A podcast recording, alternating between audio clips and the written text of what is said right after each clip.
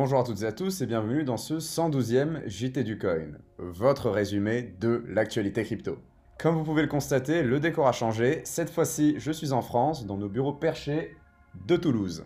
On démarre avec les résultats du sondage. Excellente intuition dans l'ensemble, bravo. Bitcoin se situe bien entre 9000 et 10 000 dollars. Je vous invite à voter, du moins à spéculer sur le prix du Bitcoin mercredi prochain en haut à droite de l'écran. La recette ne change pas. Pour la question de la semaine dernière, vous êtes une belle minorité à ne pas avoir fait de lending. Quand je parle de lending, c'est-à-dire prêter ou mettre des fonds à disposition sur une plateforme centralisée ou une application décentralisée pour toucher des intérêts dessus, grossièrement. D'ailleurs, je suis plutôt surpris qu'il y ait autant de gens qui ignorent le concept, vu qu'il y a déjà eu pas mal d'articles sur le site traitant de lending. Bref, nouvelle question, est-ce que vous utilisez une carte de débit, une carte de paiement crypto vers fiat, dans le style Wirex, Coinbase Card, LePay, etc.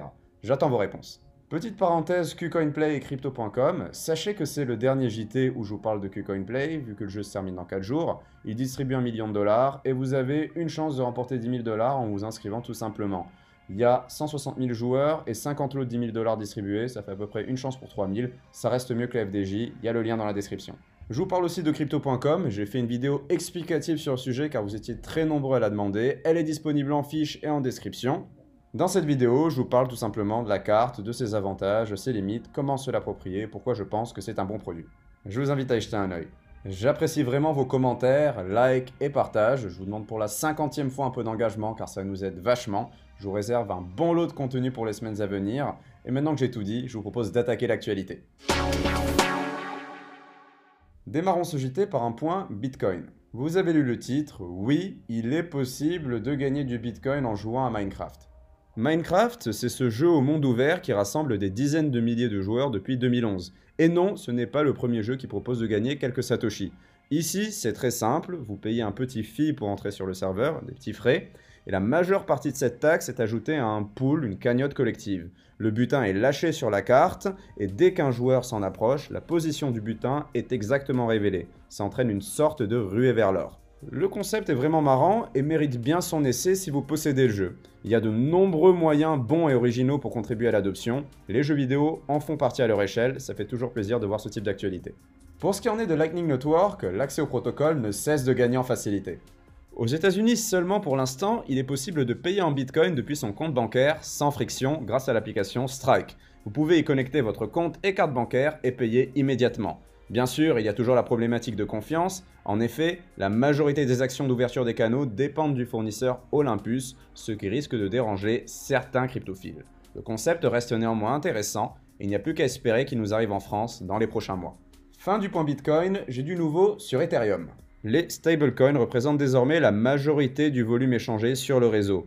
A vrai dire, ce n'est pas surprenant avec la croissance du monde de la finance décentralisée. L'utilisation des stablecoins connaît une progression évidente. Dans la question du jour, nous avions vu que vous étiez pourtant peu à avoir pratiqué le lending, mais je suis prêt à parier que vous serez bien plus nombreux dans un semestre avec la simplification des outils permettant d'accéder à cet univers. Petit break, pour celui-ci, je vous invite à me rejoindre sur Twitter pour quelques contenus exclusifs et à visiter la nouvelle boutique de Sesters. Vous les connaissez pour leurs offres de minage de crypto-monnaies et aujourd'hui, ils livrent quelque chose de nouveau, le Sesters Shop. En fait, c'est une sorte d'Amazon où l'on peut payer en crypto-monnaie. Il y a tout plein de références en électronique, high-tech, meubles et bien plus à venir. Pour marquer le lancement, il y a 500 dollars à gagner, vous trouvez plus d'informations dans l'article en description. Et aussi, vous pouvez bénéficier de 5% de réduction sur toute la boutique avec le code promo JDC5. C'est toujours bon à prendre. Je passe aux petites news. Le PDG de Mastercard allume Libra. Le projet de crypto de Facebook a connu un départ en fanfare en mi-2019 pour finalement perdre beaucoup d'élan suite à l'opposition des gouvernements et des banques centrales.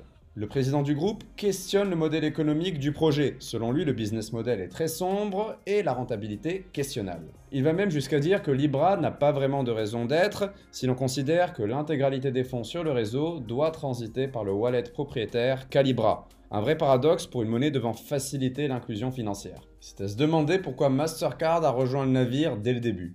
Enfin, deuxième et dernier titre, ce n'est pas Ledger cette fois-ci, mais Kraken qui craque le wallet de Trésor. Oui, encore, et en 15 minutes chrono. Ils ont réussi à exploiter une faille permettant de récupérer les clés privées stockées sur le wallet.